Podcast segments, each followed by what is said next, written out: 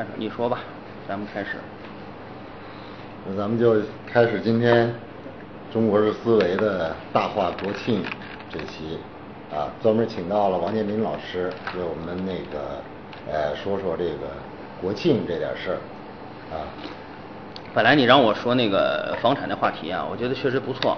但是咱们下一期要是再讲这个国庆，不就过了这坎儿了吗？对所以咱们这期呢，呃，把这个这个话题聊了，哎，把这话题聊了说说国庆。其实这国庆啊，每年都都过，大家现在呢就拿它当个休息日。对。其实国庆的内容呢，大家已经越来越淡化了啊，越来越淡化了。呃，可能也就逢着大庆的时候要有个阅兵啊，呃，像这个什么大的纪念日啊，哈，逢五逢十啊，大家可能多关注一点。其实好多你越是习以为常的事儿吧，你越是忽略。对。啊，越是忽略。你像大家呃，每到国庆的时候去北京看升旗啊，呃，去北京看升旗那是很多人的愿望。现在可能差点了，我不知道现在孩子怎么回事，怎么想啊？那当时我是特别有这个愿望，很多人都是看一次升旗啊，然后呢听着那个国歌，哎，那感觉确实挺挺激动。但是就是关于北京，关于这个国旗国歌，其实我们了解的特别少。哎，了解特别少。对于我们这个国家自己的这些东西，其实我们很多有不知道。所以今天呢，咱们就就着这个国庆这个当口，咱们聊聊这个话题。呃，咱们新中国成立那会儿吧，说实话，一切都是那么的仓促紧张。呃，很多人没有不敢想象啊，就是十月一已经定了要搞一个国庆的这个开国大典，可是，一直到九月二十七号。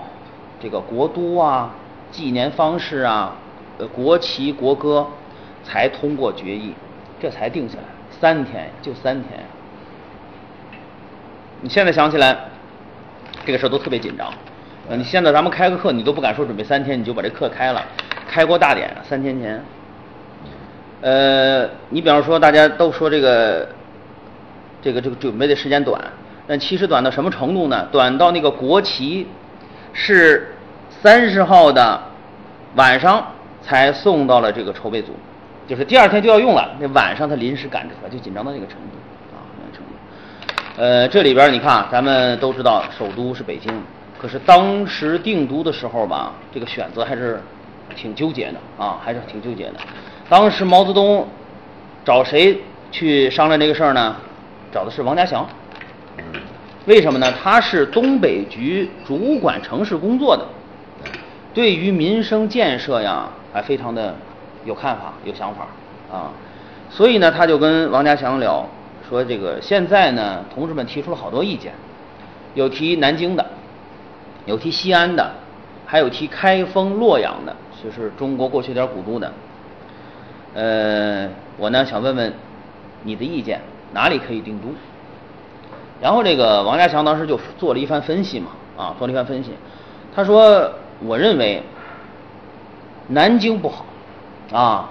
他说：“都说南京虎踞龙盘，可是翻开历史看看，定都南京的没有长命的。当然了，他说这种宿命论啊，我们也并不提倡。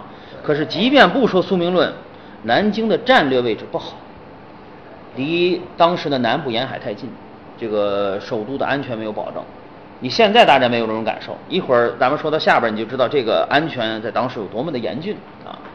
然后说西安，他说你看很多同志提西安，但是现在呢已经不是汉唐时期了啊，西安它已经不再是中国的中心，你那个时候长城就是北部边界了，你现在呢长城是我们的腹地，所以这个地方呢它不处于中国的中心。那么说到中心，开封、洛阳呢位置很好。可惜常年战乱，破坏太严重了。以国家当时的情况，想恢复它呀，是件很难的事儿。所以分析来分析去，毛泽东就笑了，说：“你说哪儿都不行，那你告诉我哪儿行，哪里可以定都？”这个王家祥就说了：“我认为最理想就是北平。”当时他们还在西柏坡是吧？哎，对，那个时候就开始上他这个这个这个共产党人做事儿，就是那种自信心特别强。你看，我看那个。嗯，叫做呃黎明之前，当时讲的一个情节就是，打东北战役的时候，他们地下党联系了一批这个药呃一批这个部队用的救伤的药材，呃那个药品吧，找了一艘货船，然后那个这船这船药发到哪儿去呢？发到大连港。可是要知道那时候大连港还在国民党手中，但是共产党就已经共产党人就已经很自信的，你就发到那儿去吧，船到那儿我们就一定能拿下大连港。就就 所以说还还在西柏坡的时候就已经就可以了，就是说非常的有有自信的做这个事情。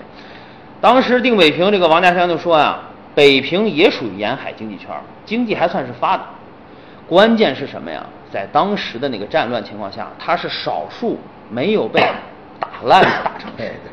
别的大城市基本上跟傅作义也有一点为什么后来傅作义有一个比较高的位置？啊，接下来你大家就听到了，他确实位置比较高的啊。然后对他的这个，虽然当时起义将领有很多，但是傅作义一直是比较啊比较重要的，比较重要。再一个就是什么？当时日本入关以后，他首先占领大城市就是北平，没有经过太大的正面冲突，所以说哎保留下来了。呃，它虽然，而且说它虽然临海近，但这个海呢是我们的内海，有辽宁和山东拱卫没有问题。北方呢是蒙古和苏联都是我们的盟友啊，这个也比较安全。国际上有事情也不会让京京师受到震动。他说还有一个很重要的原因，就是我们现在的人民吧，嗯，还有一种传统的习惯，因为最近的明清两代都是在北京定的都，啊，人民也比较容易接受，也乐意接受。所以说，我觉得北平好。对。然后呢，毛泽东听了之后呢，说有道理，也合我意。他说，但是毛泽东提的是什么呢？他说那个南京啊，那是因为蒋介石的资本家集团江浙集团离着南京近，所以他定都南京有这个人的这个优势，这个人和。我们选北平呢，那是因为这个地方的工农的这个基础特别的好。因为咱们从抗日时期这个晋察冀的抗日根据地就特别的扎实，这儿的这个这个这个咱们党的这个这个群众基础特别的好，所以最后就毛泽东就认为北平很好，于是就把这个提到政协会上，大家呢也就一致通过，哎，就这么个经历才定都到北京。这个北京定都之后呢，呃，入京做准备，定都北京是这个事儿肯定是早早就做出的决定，但是像国旗。这个就，呃，经历了一个比较漫长的一个过程。首先说很急促，他是六月份才开始着手这份工作的，啊，这个说这个国旗嘛，大家可能知道五星红旗，但是中国的国旗其实一共啊，就是，呃，真正称得上国旗的一共有三次。第一个是满清时期的，叫黄龙旗。可能有些影视里边咱们也看过黄龙旗，那是清政府末年，他因为有一些这个外事活动了，看到人家都有国旗，呃，自己也搞了一个。一开始是三角的，中国的这个旗啊，过去就是三角旗多，它也是三角旗。后来发现那个去在会上那种列强国家啊，咱都是方形旗，于是就改了一个低面旗，黄龙旗。然后呢，接下来就是民国时期。民国民国时期其实有两面国旗。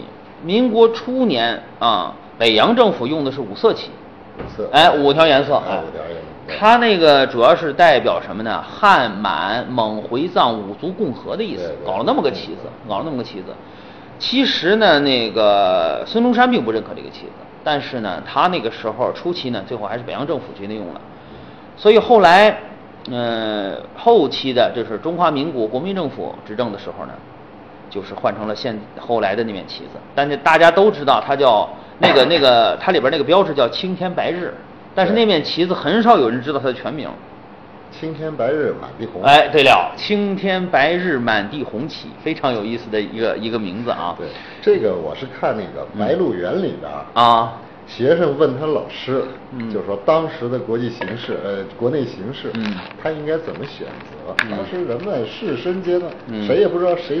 谁能执政啊？嗯，后来他师傅就说了：“你看看这个国旗，你就看出来了。嗯，青天白日满地红。青天白日在天上挂，你够不着啊。这个你要看满地红。你这还别说，他说的这个我还真是有那么点意思。这个后来这个到了新中国筹备成立的时候吧，六月份这个筹备会上，大家得商量怎么定国旗啊、国徽啊、国歌，成立了小组。当时的办法是向全国征集方案，当时这个是登报，登报向全国征集，包括海外华人都寄来了这个方案。呃，一直到九月份，一共寄来了，有的统计是两千九百九十二，有的是三千零一十二，就三千左右的这个方案吧，统计了。初审过了之后，留下了三十八幅，然后小组再审，最后递到政协会上讨论的是八面旗。当时政协讨论组一共是六百二十八个代表，结果出现了什么呢？出现了一个一边倒的决议，就是选出了当时的国旗，然后要放上报上批名。当时这个国旗是什么呢？不是五星红旗，那时候五星红旗还没没设计出来。对对对，没拿出来。是个什么旗子呀？是一个红地儿，左上角一个五黄五角星，然后中间有一条黄道，这个黄道没有贯通，留了一个口儿。这个意思就是党领导的红色中国，然后黄河是母亲河，提了这么一个一个旗子。这个旗子啊，当时包括主席在内，包括好多政协委员都认为这个旗子不错，但是呢，呃，有点不同的声音，这个就很正常的这个思路习惯了，就跟咱们现在这个说省会一样，嗯，河北省的省会是石家庄，这个唐山和保定呢，有各也有一些人觉得为什么不是我们呢？我们也有很多条件嘛。当时这国旗呢，你定了黄河之后，好多其他地方的这个这个政治政协委员就说了，中国不只有黄河嘛，黄河是当时文明发源地，但是长江不一样很重要吗？长江也是母亲河呀。你看，所以呢又加了一道。但这个时候呢，这个还有更南方的这个政协委员，他们也站出来说：“你看，你们黄河可以，长江可以，为什么我们珠江就不行呢？”对又把珠江也加上去了。这时候这就出现了一星三杠。这个一星三杠一出来啊，这个张治中就说了，这时候张治中站出来了，他反对这面旗。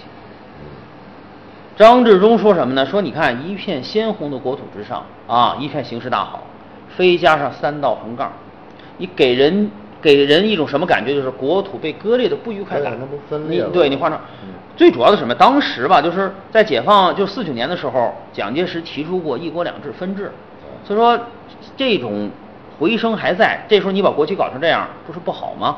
最好把这三杠去掉，让这个大地也一片鲜红。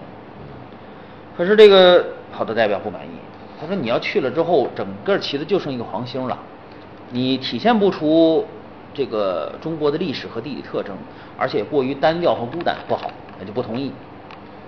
可是张治中这个人呢，他这个就属于比较执着，他认为这个国家大计，这个国旗很重要。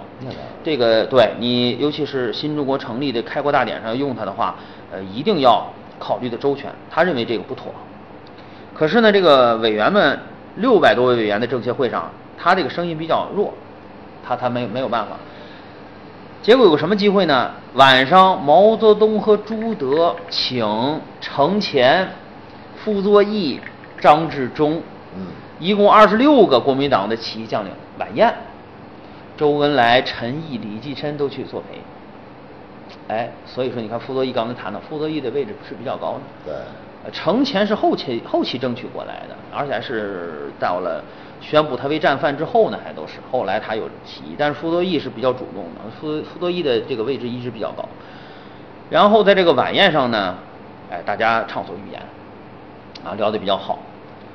在这个酒喝到一定的这个份上的时候，张治中就主动坐到主席旁边，就试探性的问了主席一下，说那个您觉得这个国旗设计的方案怎么样？主席表示还是不错的嘛，他挺喜欢，但是他鼓起勇气说，我要说一下我的观点，我认为这个国旗设计是个大事儿，啊，然后这个代表黄河呢是很好，但是你中间画这一杠，好像就把国家，因为五角星代表革命，红色代表国家，你就好像是把国家和革命要分开嘛。然后他还说了一个特别贴近生活的一句话，就是贴近当时老百姓。就是这句话你要放到现在吧，说实话就不叫问题了。什么话呢？他说一根黄道就能代表黄河吗？嗯老你说那是一条一条黄河，老百姓会这么看吗？老百姓会认为那像一根棍子，他们会认为像金箍棒。然后这话你要说放在现在，这是不可能的。但是当时的这个人民刚从解放中呃站起来，那个时候文化普及率非常低，能会识字的，哎、有一点先进思想人还是少，所以说他们会哎，真的可能会像张治中说的，看到了一根金箍棒横在这国旗上。对，哎，这个说的就很贴近实际。然后呢，毛泽东说，也也就是说没有当场回答他。张治中以为主席还是坚持以前的方案，但其实毛泽东同志是有所考虑的。正在焦灼的时候，上海的曾联松送来了一套方案，这个方案一下就把这问题给解决了，就是现在的这个五星红旗。哎，但是还跟现在的不太一样。这个这个五星红旗的方案送过来之后，还是经过专家组的修改之后才到今天这个样子。他刚来的时候吧，呃，这个主主五角星的位置没有问题，另外四颗星是从上而下排列的，哦，啊，从上而下排列的。然后呢，他呢这个东西送来之后，他一般都有一个附带的说明。他说我这四颗星呢，代表的是什么？小资产阶级、工人资产阶级、呃工人阶级、嗯农民阶级、小资产阶级、民族资产阶级，这么四个阶级围绕在啊党中央的这个周围。然后这五角星里呢，还有个党的党徽。结果送来之后呢，首先大家对他这个整个的红地儿，然后呢整体的这个布局都很满意，啊都很满意，一下呢就，呃大家就觉得这个很有好感，就解决了有人认为这个黄河这个国旗这个方案的这个不足。然后呢提到这个政协会上进行了三项修改，首先，呃就提出来说，你看你你从上而下这么排列嘛，难免给人一种。顺序问题、高低问题，对吧？所以就形成了什么呢？在这儿围绕，哎，大家是跟这个党的距离是一样的啊，围绕，这是第一个问题。第二个问题呢，就是要去掉里边的这个党徽，啊，去掉里边的党徽。为什么呢？他说那个人们就提出来说，这个党徽呢和五角星都是代表党，就重复了，啊，就重复了。呃，再一个呢，就是说和苏联的国旗太像了，啊，和苏联国旗太像了。这最后还还那个有一点人提出来说，本来呢这四颗小星呢就代表是农工商，对啊本来是平等的，我们改成平等，你现在非要再加上一个斧头和镰刀，就是工人和农民的代表，好像又把工人农民又提高了。为了体现平等，这样就去掉，最终就形成了我们现在这个。哎，所以说也是有这么多方案的这个这个变化啊。今天我们有准备那个图，有机会大家可以自己看一下啊，那个图还是挺有意思的。当时全国人民的热情真的是很高，三千多幅，因为能首先说能看到报纸的本来就不多，哎，在短短的一个多月时间内征集到三千多，哎，国旗，国旗定下来之后，只有三天的制作时间，对，哎呀，当时啊真是非常紧张，一直到九月三十号，都到了晚上了，这面旗子才算做完，第二天就要用，非常的紧张。当时的中国不缺热情。不。而且这个旗子的同时还有一个问题，就是那个旗杆也是有问题了。旗杆当时派给了那个当时是管机械机械部的一个一个同志，让他去做，让他去解决这个问题，没有任何的这个这个支持啊，他没有任何的这个现成的东西做，哪有什么现成旗杆呀？他想到什么了呢？想到自来水厂，他跑到自来水器械厂去要水管。要了几个不同筒径的水管，然后焊了二十五米，我记得是他亲自带人把不同管径那个这个水管焊到一起竖起来，这样才把旗杆问题解决了，真是一切从简。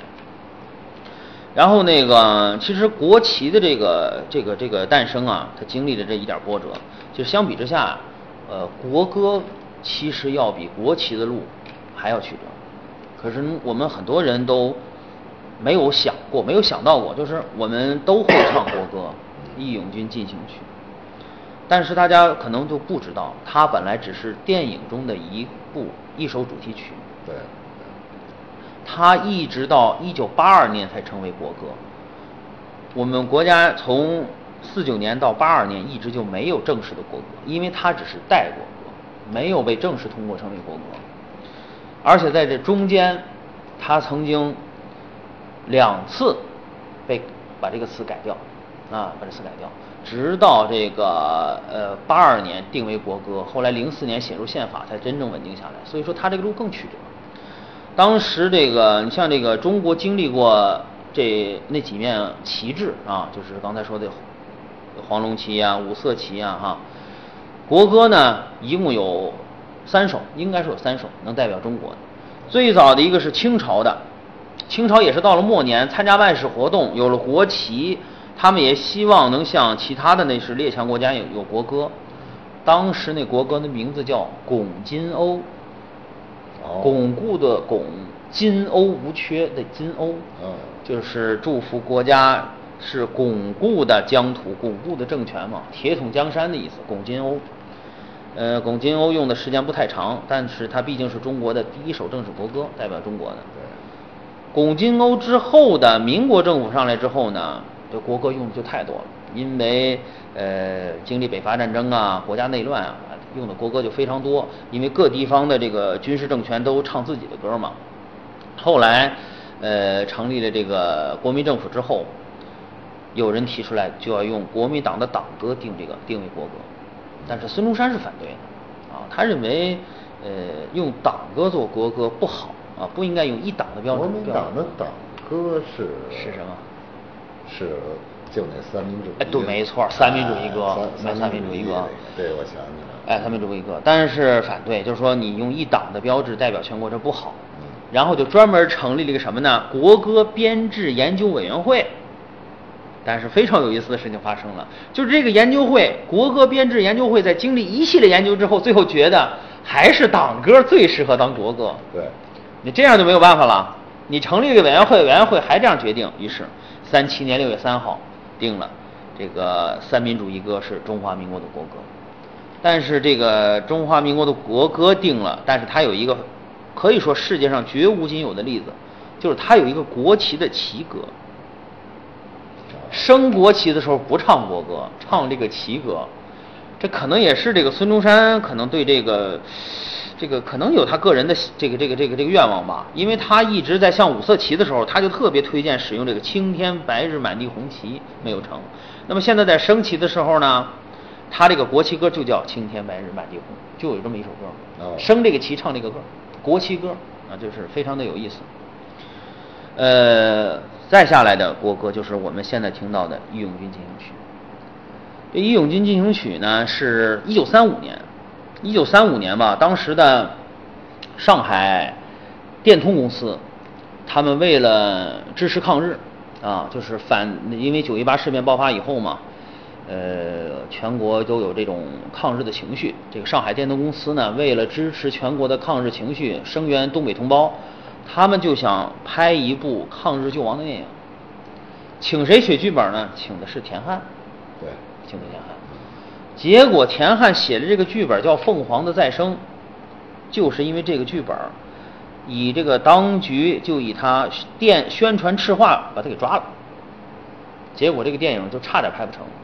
这是后来又请呃又请别人啊，又请孙师义啊去帮着改这个剧本，因为田汉已经在剧中了，请他又改了这个剧本，拍出这个片子叫《风云儿女》啊，《风云儿女》。《风云儿女》呢，它讲的就是说，呃，东北被占领之后，两个流亡的青年，一个呢积极抗日，另外一个呢在上海找到呃找到了一种呃逃避现实的生活，每天享受啊。他结识了一位双居的富婆啊，俩人就他是个诗人嘛，两个人就风花雪月的过日子啊。就说那个这个对国家的事情我也管不了了，我过好自己的日子。后来他这个嗯。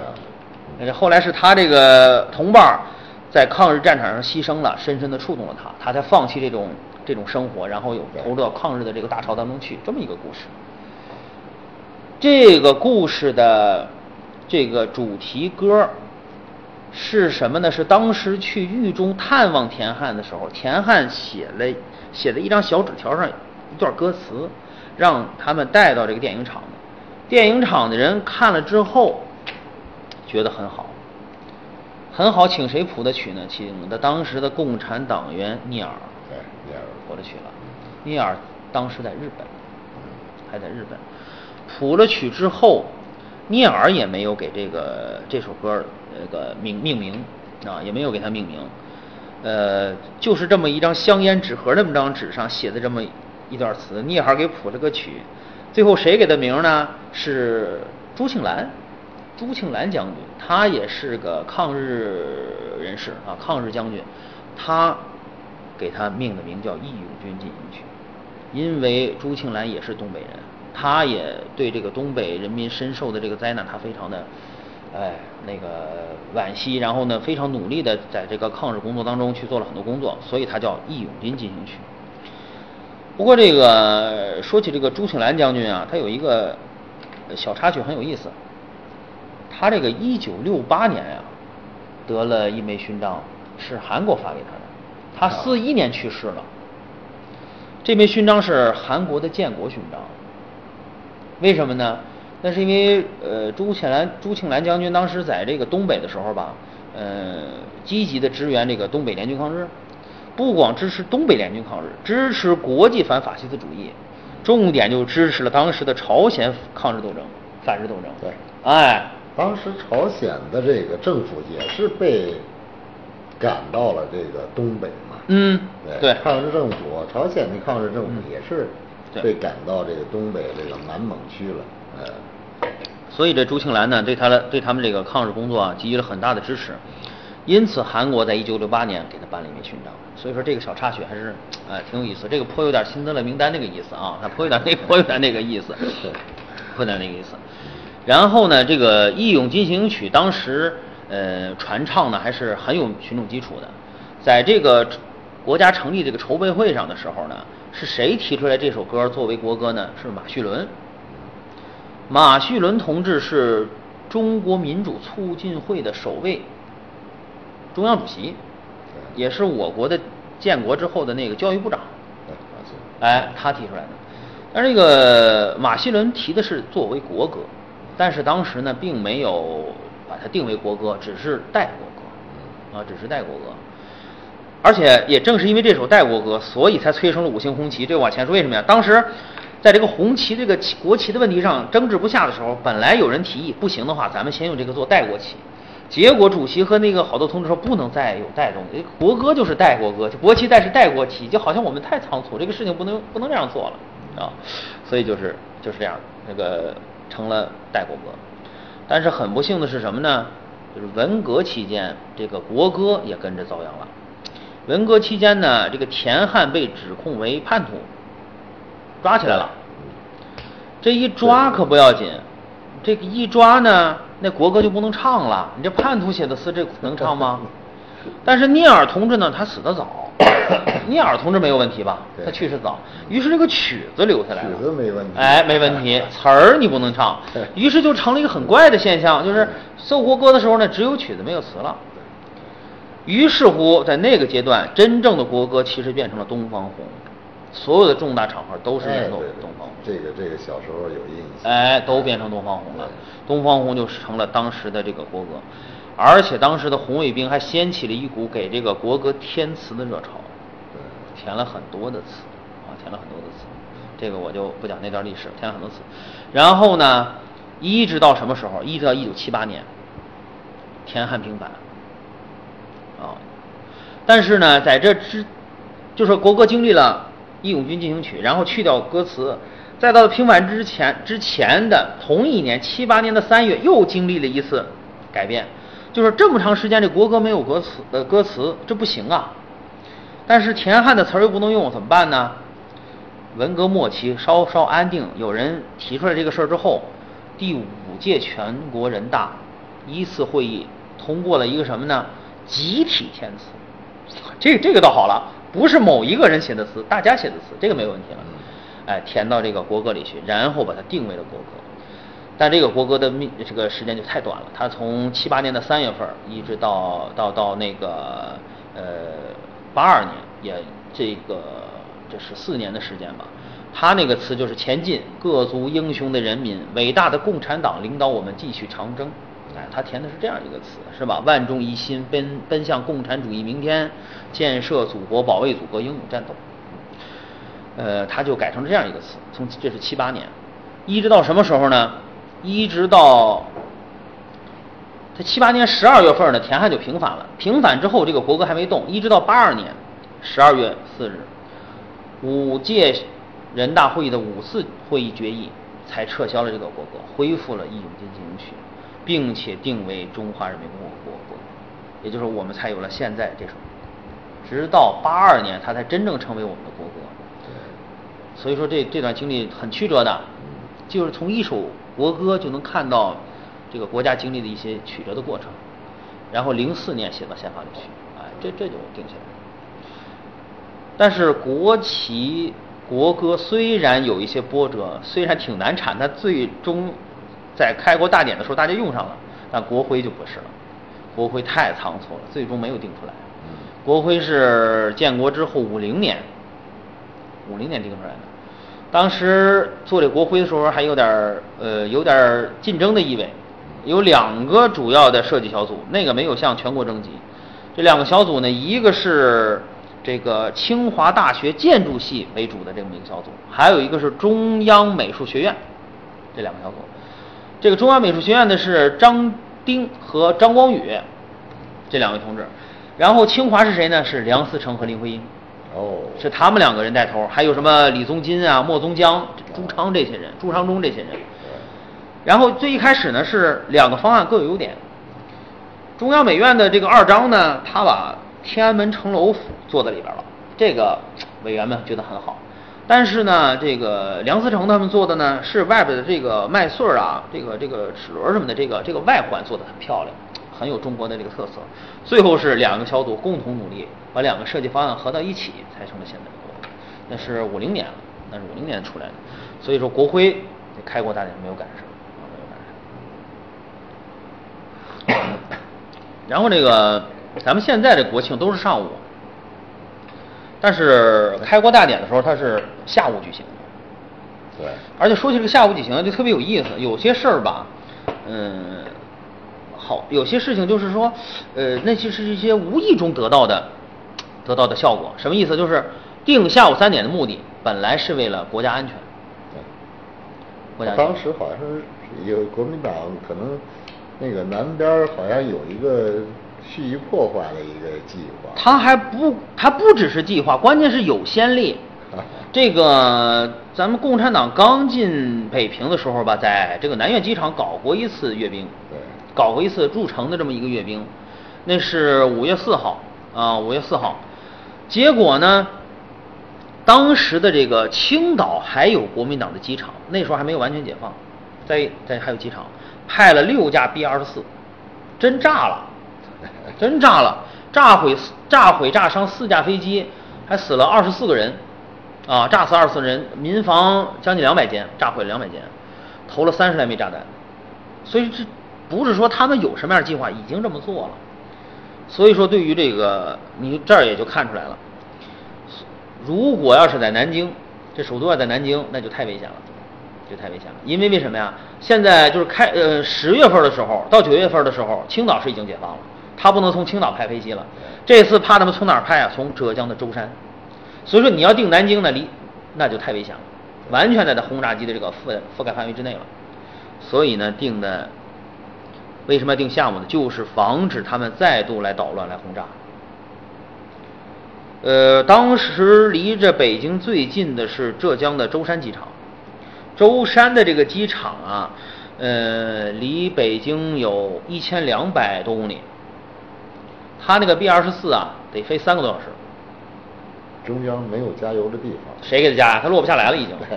你这三个多小时来能来，回去呢，那你就不能再让他回去了。怎么办？就只有把这个开国大典的时间往后推。如果你要上午，他趁着旭日飞来，轰炸完之后，他能安全的撤回去。如果你在下午呢，他来得了，回不去，因为十月份的天空到了六点多天黑了。当时的这个飞行飞行条件，你夜航是很不容易回去的嘛。对对对。增加了这个国民党的这个轰炸的难度。但是有一个意外之得，就是十月一号那天吧，阴天，下了两场小雨，上午一场，中午一场，一直到两点多才晴。这是这就是意外之得，这是没有想到的事情，那意外之得。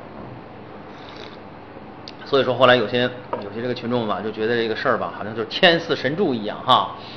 啊，三年，然后其实这个关于蒋介石当时没有下令来轰炸吧，其实还有很多的这个传闻。嗯，如果蒋介石硬下一道命令，就是不管你回得来回不来都要去，那也没有办法，肯定还是能派得出来的。对对。但是最关键的是什么呢？就是在南苑阅呃机场阅兵的时候吧，毕竟那是在郊外，没有太多的这个居民。他炸的时候当然也也捎带了这个民房，但是他毕竟呃伤亡要小。他当时他那个状态啊，非常的气愤，对于他这个失败啊。但是你开国大典不一样，开国大典的时候一共有三十万群众到场，那么密集的情况下，是吧？那么密集的情况下，你要是把派飞机去做轰炸的话，那你你就等于什么呀？等于你自绝于人民了。对，你自绝于人民，你这个心他这个心理压力也确实是很大。对，啊，当然具体是什么原因，不，现在只有他自己知道，现在他自己也也说不出来了。但是就是有这样的传闻啊，就是他也确实是不愿意把这个事情做到绝路上去，是吧？把这么做到绝路上去。呃，但是为了防止这个，防止他呀，就是所有的这个这个这个渠新闻渠道都不许宣布开国大典具体的时间，一直到提前五个小时，就是上午十月一号的上午才宣布下午三点举行，就是相当紧张了，相当紧张。然后这个当时那个群众们呢，是从北京的周边，还有从那个远一点的地方，即便是在北京，都得坐火车往市区赶。那时候，他他交通不方便。你像在丰台，你要到北京得坐火车，当时到北京还得步行，哎，挺不容易的。呃，一切可以动用的车辆，什么拉煤的、拉砖的都用了。当时到了北京之后，呃，到了这个广场上，大家按部就班的找到位置休息，每人发馒头和凉水，这就是午饭。然后下午呢，再给你三块糖两个梨。这是节日礼物，这就算已经很不错了，大家都已经很高兴了，嗯，参加这个大典。然后当时那个考虑的非常周到，这个当时的这个阅兵总指挥聂荣臻下过一条死命令：一，如果轰炸来了，啊，这个领导人的安全有应急方案，躲到天安门城楼下边躲避；所有的受阅部队一律呃就地卧倒，不许惊慌失呃不许离开原位啊，带领这个指挥群众们卧倒。尤其是最严重的是什么呀？是这骑兵部队，有一千九百多匹马，给骑兵部队下了死命令，就是一定要看住你们的马，不让让马受惊冲到人群里去，那就出大事了。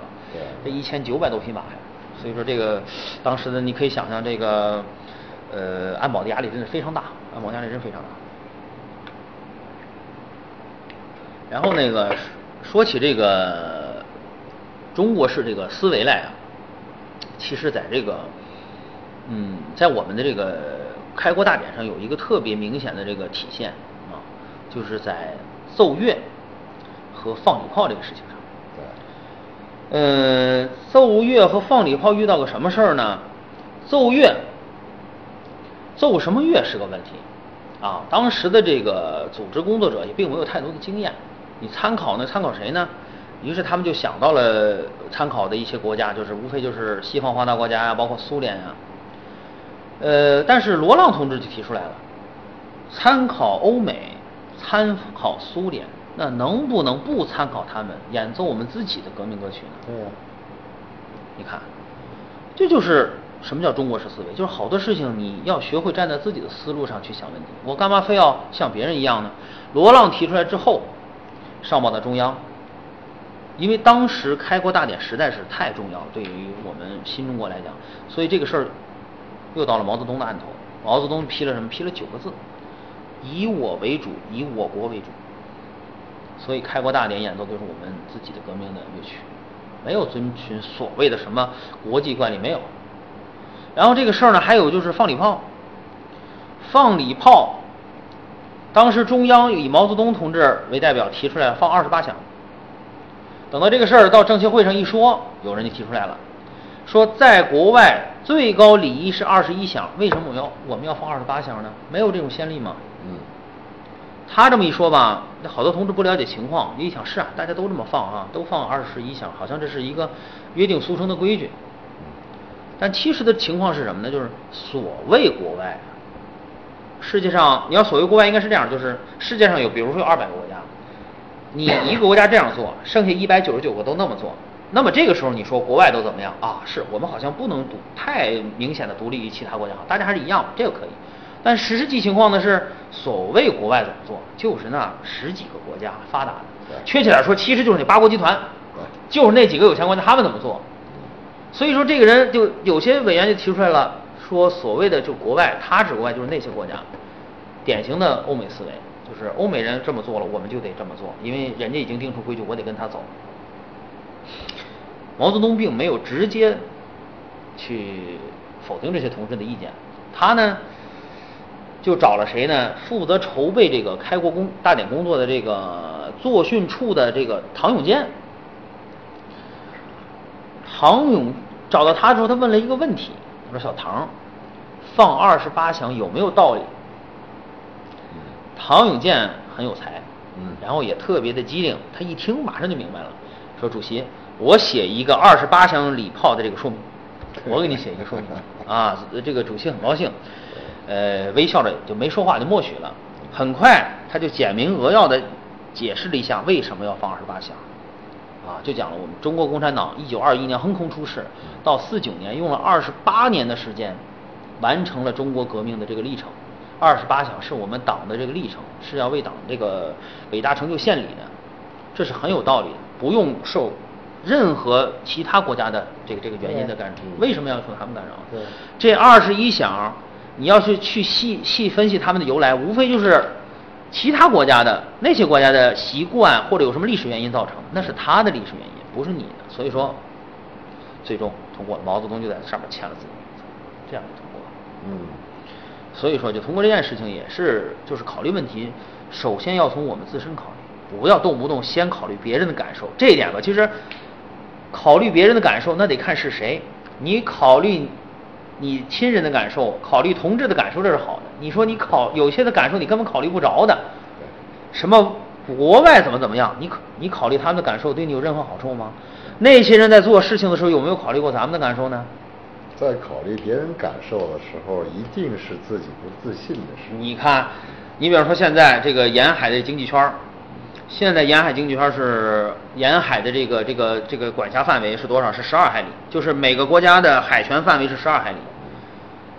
但是有几个主有几个国家根本就不承认，他仍然承认过去的，就是上一次的，就是通过的一个决议是三海里。谁呀？美国。什么叫什么叫美国式思维？这就是美国式思维，就是美国只是想自己的利益，站在自己角度上符合我自己利益就行了。至于你怎么想，与我无关。对我为什么要考虑你的感受呢？这三海里是怎么来的呢？最开始的时候，在联合国上通过了三海里，大家一听好像挺公平，人人都是三海里嘛。嗯好了，你美国也三海里，我也是，好，挺公平。他很快就发现不公平，有的时候吧，就是表面的公平其实是特别不公平。为什么？最明显的是日本，日本是个海利用海洋资源，尤其是海洋生物资源特别 特别厉害的国家，它有好多大型的定位捕鱼船。它这个定位捕鱼船啊，全球跑。然后呢，他就让你看着呢啊，就是你国家的渔民啊，你那个小破船不是划不远吗？就是非洲，他到非洲沿海，让你看着他们嗯在你三海里以外拿那大网一网一网的往上网鱼。对你拿那小船呢，钓了几条网几条，人家几十吨上百吨的给你带走了，你就眼睁睁看着没有办法。这个时候，第三世界国家的人民才反应过来，不行，你这么下去，这叫公平吗？嗯我们没有能力，别说去你去你们日本海捕鱼了，我们自己这儿我都走不出去。对，这样下去，那我们吃亏太大了。于是就后来通过了一个新的提案，要求扩大到十二海里。嗯但是美国到现在也不同意，不接受，不承认，而且每年都要搞一次叫做近海航行，就是非要在你三点一海里的地方穿过你的领海，就是告诉你我们不承认你那十二海里。每年还写一本白皮书，叫《近海什么通行的什么什么情况的白皮书》，告诉我们美国海军今年又通过哪些国家的沿海了，所以才出现了前苏联到现在俄罗斯跟他们撞船的事件，都是因为这个原因。哎，这就是典型的美国思，美国人思维就是符合我利益就行了。对，可是有些这个中国同志就是动不动就考虑别人的感受怎么样？哎呀，你看人家欧美国家的感受不行吧？人家没这么干过，咱们不能这么干吧？想太多了其实。美国思维，美国的思维最典型的就是这个乔布斯思维，啊、对吧？咱们全世界都在做标准件的时候，乔布斯我就不跟你标准件，你到哪儿我都要给你改成我的标准。因为他总是把自己处在一个导演世界秩序的制定者、标准的制定者的这么一个高度上，利用他们这种优势呢，给全世界人指手画脚，给你画道儿。你们的人都得跟着我这道走，是吧？呃，如果你不跟我道走呢，没关系，不跟我道走呢，我就告诉你，你违法了，因为联合国那儿我，是吧？包括有一次采访，是这也是一个足够强大的一个。对，你看有一次采访奥巴马，我听了之后我都想笑。那个有记者问奥巴马说：“联合国是不是唯一的国际合法机构？一切跨呃跨国的军事项呃军事行动都要有联合国授权？”他说：“当然，联合国是世界上唯一的这个呃这个这个这个国际性的这个合法组织，所有的军事行动都要有联合国授权，否则就是违法的。但是在联合国不作为的情况下，例外。”然后记者又问了一句话：“那么联合国什么情况下是不就作为？” 什么人家奥巴马说了：“我们会做出判断。” 以我们的思维去做对，这就是美国式思维，我们会做出判断，说你行你就行，说不行也行哈，哎，这就是美国思维。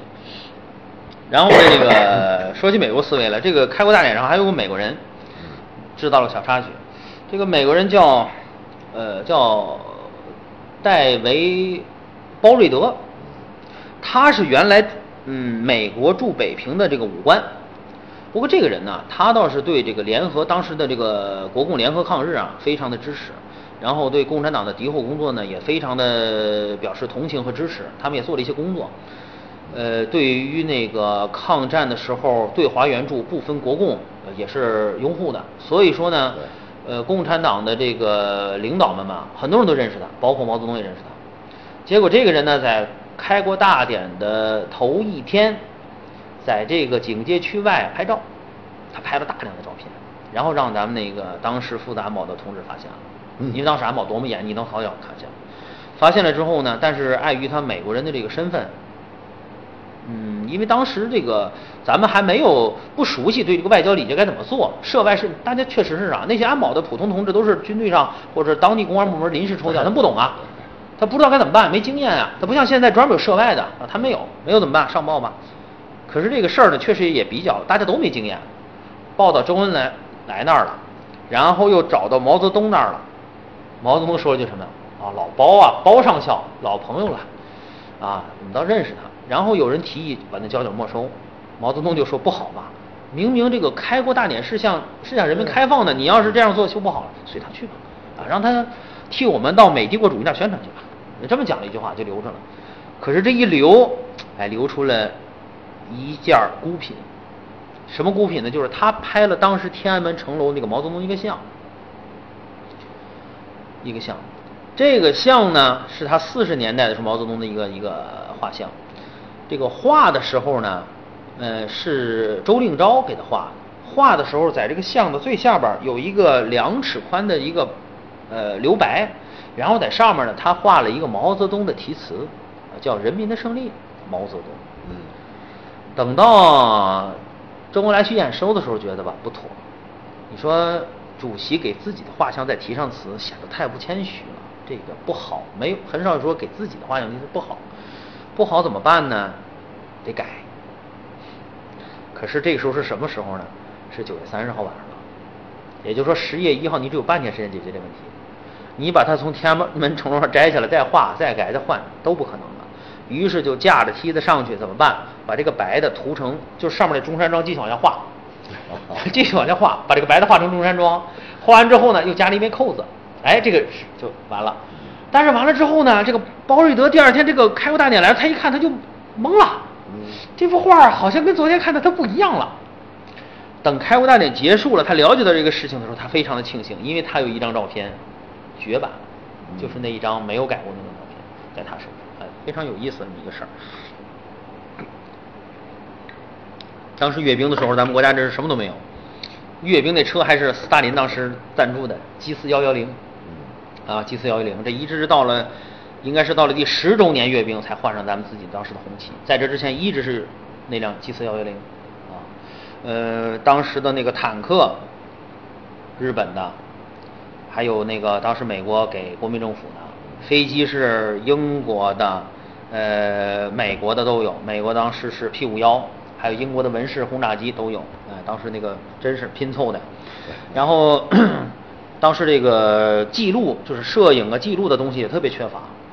怎么办呢？当时唯一来的这个国际呃国际参观团就是苏联，苏联派的。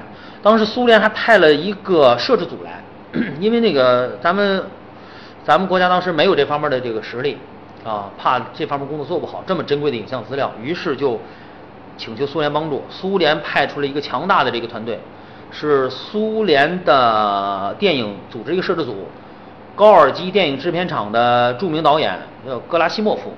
还有当时苏联新闻记录电影制片厂的一个导演，也叫叫什么我记不清瓦什么我记不清，他来了，他们领头来的嘛，来了三十多个人，录音呐、摄像、编辑啊全来了，而且用的是世界上相当先进的彩色摄像摄影技术。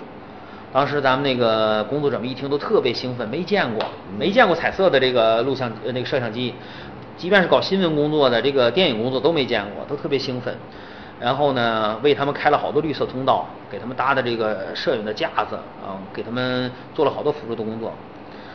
拍完了之后，拍了几十部胶片呀，特别高兴，他们也特别高兴，给他们安排到宾馆。然后呢，当时的这个没有专门的当时的新闻机构啊，什么档案馆都没有建立好，就存放在一间屋子里。怎么那么寸？这间屋子失火了。失火了之后，大家去抢抢救。你要知道，那个胶片的燃烧速度太快了。过去我记得咱们那玩意儿叫赛璐璐片，对，赛片厂咱们还有赛璐那种东西是极易燃烧的，那在塑料里还是特别燃烧的，结果全都烧坏了。这一下吧，这点苏联的这点工作者全都惊呆了，全都惊呆了，因为这个损失是无法挽回的。你不像电影。你我再拍一回，我损失点钱，你说开国大典怎么办？这一个国家的重任压在你身上了。然后这个事儿报到周恩来那儿，周恩来是中国历史上最有名的外交家，他的这个心理承受能力，这种处变不惊的能力，大家都知道。但是听到这个消息之后，他愣了几分钟没有说出话来，确实，实在是承受不了的损失。甚至于有传言，就是这些人回去之后，其中负责这个胶片保管的这几个人，甚至被发配到西伯利亚去了。当然这是传闻，最终怎么样不清楚。但是就是斯大林也非常的震怒，就是你办的这个事儿，太既给一个新成立的国家造成巨大损失，你也给我们的工作不严谨，给苏联这样国家抹黑，所以把他给发配了，有这么个传闻。但万幸的是，中国当时的这个电影制片厂。挑选了延安时期的一些战地记者，也组成了个自己的，用自己的设备录了黑白的影像。对，所以就是我们现在能看到的。能看。其实本来苏联派来的设备应该是一段比较清晰的，能够现在还能看更完整、更好的，可惜都烧掉了。但是万幸万幸，还有自己咱们中国人自己一个小摄制组留下了这一部珍贵的黑白影片，就这么一段，呃，这是非常难得的。啊，然后这个其实过庆呃国庆节这几段组成啊，最重要的就是阅兵，最重要的阅兵。对，嗯，国庆的时候呢，就是开国的时候吧，因为咱们中国这个近代史上，就是一部战争史啊，那就常年的这个战乱，最终我们的国家也是从枪杆子里得到的政权，所以对这个也是特别的重视。呃，四九年的时候呢，呃就。决定要以阅兵式的形式进行开国大典。呃，当时的这个阅兵的这个情况呢，大家都知道，那武器啊都是临时拼凑的，你坦克还有那车辆一再保养，一再调教，但是在这个这个阵列的过程当中，还是有车熄火了，是靠后边的坦克把它顶过去的。当时毛泽东看到了，有一辆坦克不走了，后边坦克愣上了，把它顶过去了，但是毛泽东。什么也不能说啊，同志们都已经尽了力了，真的是尽了力了，实在是没有更好的设备能够拿得出来了，尽了力了。呃，当时当然最有特点的就是，如果你现在看那段影像，最有特点的还是骑兵，你现在是看不到了，就是那一千九百七十九匹马组成的红白，还专门挑了红白两色的骑兵方队，现在看起来真是呃很有纪念意义。而且我还记得当时，嗯，这个骑兵部队的那个指挥官下了很大心思。什么心思呢？就是这个马粪问题，哎呀，困扰他很久。啊，最后的兜了个哎，哎呀，这一千将近两千匹马，他头一天到了北京之后，在北京的市容上，他不能出问题啊。对。哎，北京那个天安门广场原来都是垃圾山呀，那是动用了市民这个号召，这个大家义务劳动清了多长时间啊，才把它清成一个呃这么干净、可整洁的环境。这一千就两千匹马过去，所以他压力特别大。这想了好多办法，最后哎设计这么个马粪兜，把这个问题算解决了。啊，别看是个小事儿，每一个细节都有不知道有多少同志背后的汗水，他 才形成今天这个状态。啊，然后这个阅兵的时候吧。有一件事儿，其实特别值得跟大家聊一聊，就是，就是你看我们现在看了呃最最近的一次这次那个胜利日阅兵啊，那么什么样的新装备，那样阵势，大家可能都已经震撼了。过去的阅兵跟这比不了，但是有有有一些变化，大家可能不知道，尤其是那个口号，就是我们现在听到的这个受阅部队与受阅指挥员之间的这个这个对话，嗯，很有意思。啊，很能体现这个时代的变化。四九年的时候，那次阅兵，开国阅兵，朱总司令乘车阅兵的时候，他的口号是什么呢？总司令先说：“祝同志们健康。”然后官兵齐声回答什么呢？“祝总司令健康。”啊，总司令健康。然后呢，总司令高呼：“中华人民共和国万岁！”全体指挥员一起回答：“万岁，万岁，万万岁！”这体现的是什么呢？就是当时啊，因为刚从战争中站起来的国家，这个这个军队啊一直在战火中受到洗礼。这个时候，士兵和将领之间的感情是格外深厚的，是吧？这在和平时期的官兵之间感情还不是太一样。你在战争中形成那种那种感情，所以说，呃，总司令问大家身体健康。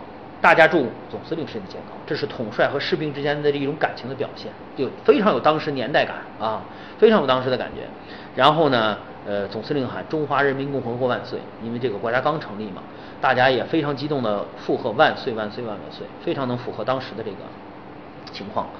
呃，这个口号呢，一直沿用到五五年，五五年。变化呢，主要是当时的国防部长受阅的这个总指呃受阅的这个总指挥已经是彭德怀了啊，当时彭德怀上来了，彭总上来之后呢，他检阅部队的时候呢，首先喊中华人民共和国万岁，然后是什么呢？中国共产党万岁，毛主席万岁，体现了当时那个全国的这种向心力。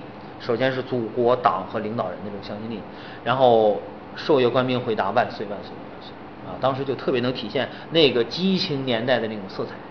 啊，纪念起来，表达了全军对祖国呀、对党、对领袖那种忠诚和热爱。哎，这当时那口号。然后特别值得一说的是五六年，五六年阅兵是在大雨中进行。嗯，其实很多事儿吧，嗯，它不好的一面呢，也有它好的一方面。对，各有利弊。嗯，大雨。虽然不利于组织这种大型的活动。但是雨中的那种那场阅兵式，更让人民群众感受到了这个解放军什么叫军人那种气势，哎，所以说那种效果也非常好。有的时候好多东西是难得的啊，好多难得的。呃，一九五六年确实让人那个，我有机会大家可以看看那个那那些照片，很让人哎感到震动。呃，这个国庆阅兵一共连续举行了十一次，连续的十一次。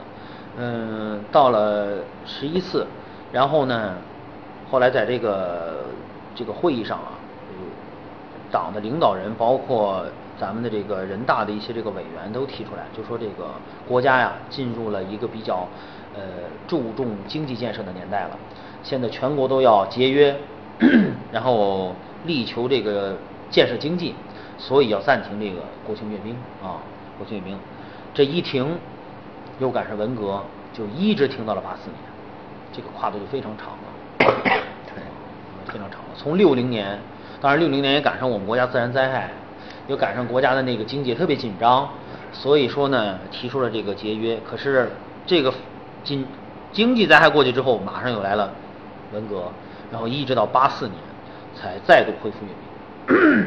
但这个时候阅兵又变了，这时候小平同志的阅兵口号已经变成了，就是同志们好。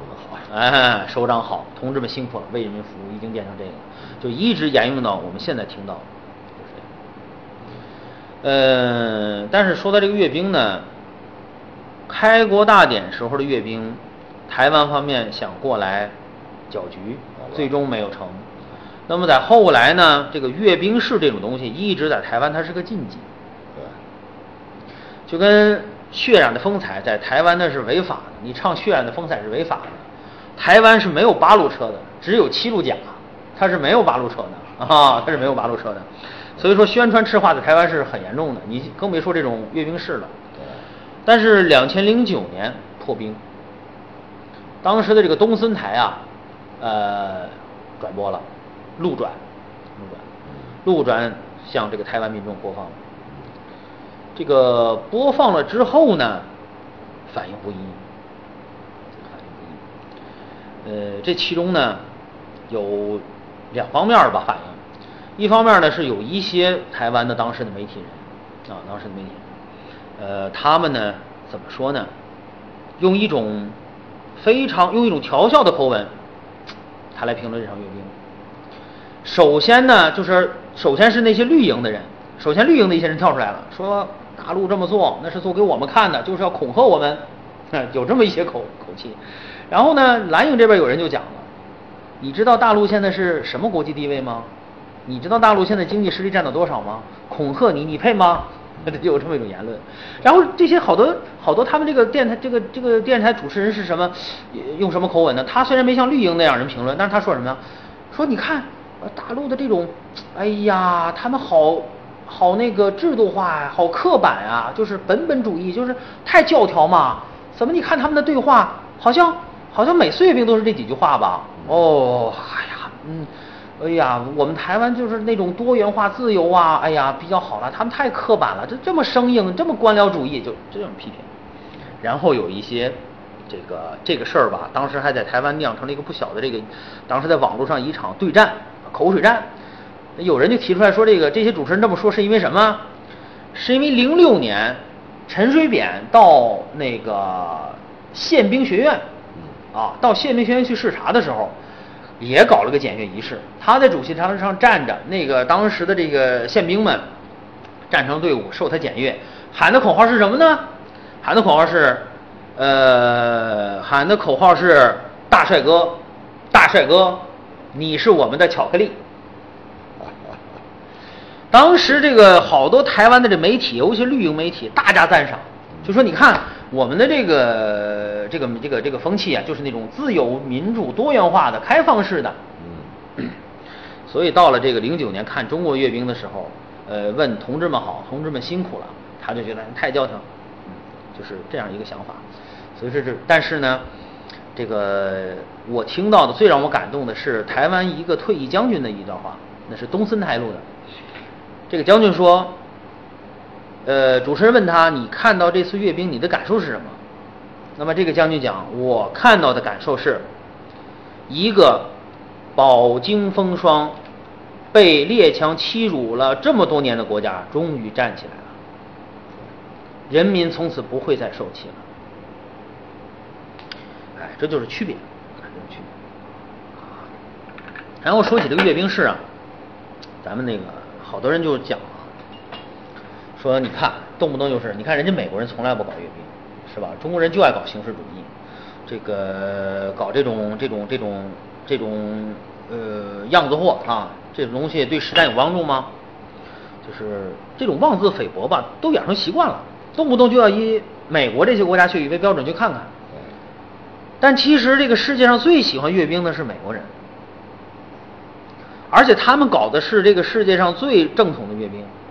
实战阅兵，对，美国人不搞阅兵的主要原因是他们就没停着的打仗，这仗就从就没停过，从这个二战之后，他打了多少场仗就没停，啊，你像刚结束的时候，先来这场朝鲜战争，然后是越南战争，是吧？越南战争完了之后，紧接着跟苏联那种强力的这种冷战，这还不算，冷战期间他又对巴拿马他也用过兵。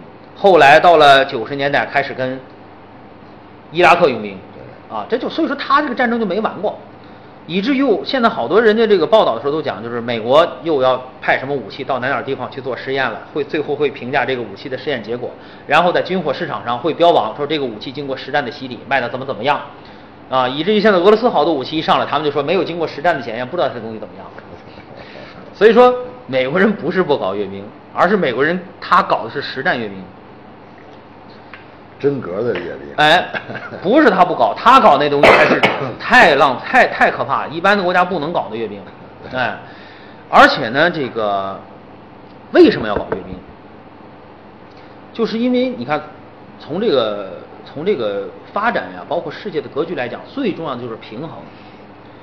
这个《孙子兵法》讲了，不战而屈人之兵才是最高的。对那你怎么能做到呢？好，怎么做到？就像普京说过，他说有三原则：第一，你要有实力；第二，你必须证明你有实力；第三，你必须让别人明白你有勇气，在必要的时候使用你的实力。所以说，像美国，他有机会在战争上证明自己的实力。那么这些不发动战争、不挑起战争的国家怎么办呢？为了让你没有觊觎之心，其实很多事儿是这样的，就是说。好多，咱们先别说国家之间战争，就是犯罪，好多犯罪都是临时起意。对，比如说，一个人他不是有前科的罪犯，但是看到一个走夜路的人身揣巨款都是现金，四下又无人，他就难免会有邪想。这就是为什么公安机关经常提醒你要注意怎么防盗，注意不要携带大量现金，要怎么放这东西表示安全，是为了这样做的话。绝大多数的人就不会有觊觎之心，你就安全了，就不会刺激到有一些蠢蠢欲动的这种这种犯罪心理了嘛。其实，在战争上也是这样，你如果不显示出你有实力，有些国家可能误以为你软弱，那么战争肯定离你就近了。所以你要做的就是告诉大家，我是不好欺负的。你要跟我打的时候要掂量掂量，越是这样呢，你反而离和平越近。啊，说到这儿，咱们举个例子，就是当年苏联造原子弹的时候，通过情报渠道得到了美国很多的这个原子弹的这个数据和材料，能帮助他很快的研制原子弹了。但是这其中只有不到三分之一是用钱买来的，就是雇佣的间谍或者是自己培养的间谍去，其余的三分之二都是美国的科研工作者们或者其他国家的这些科研工作者们义务的冒着。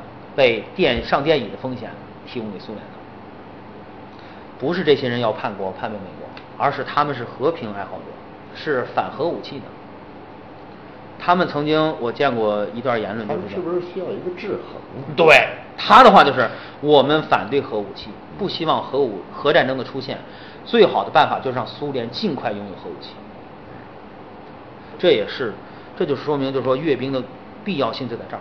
就你必须让别人看到我有这样的实力，不要轻易打起来，对大家都没有好处，反而这时候不打了，他就不愿意用这种，就跟就跟两个人一样，如果你太弱小了，那个人很强大，你们在争一块地的话，他可能说不过你就会跟你打起来，因为他明知道他打得过你，但如果你们俩同样强壮，那他看看你最后好，咱俩好好谈谈吧，就会坐到桌子上来，他就你的实力就把他拉回桌子上来了，所以就这个情况，这就是你思维角度的方式。呃，今天的话题呢就讲这么多，咱们就不再深入了。呃，关于国庆的，咱们中国的这个这个这个国庆的历史上发生的事情，其实还还有很多，还有很多特别有意思的细节。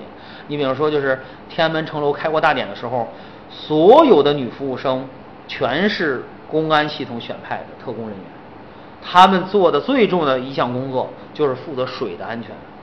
公天安门城楼上的每一滴水，从接这水。到加热，到倒到杯子里，到端到别人面前，一秒钟都不能离开他们的视线，因为投毒是最简单，也是敌特最容易干做的一项手脚。哎，所以说啊，所以说有好多这样的细节的故事值得聊，有机会再再给大家细讲。然后呢，这一期的课呃这个分享呢，咱们就讲到这儿。下一次呢，咱们谈谈这个房子的问题。对啊，因为这这几个月吧，尤其这半年吧，这个房子在生活中占的这个比重就太大了，大家都非常的关注。已经几近疯狂。那几近疯狂，几近疯狂。但是这个疯狂的背后有多少嗯有多少玄机？我们应该如何面对？这房子是该买不该买？是什么时候买？买多少？买到什么程度？这个其实挺值得聊一聊。对，好吧，那今天咱们就先到这儿啊。好好。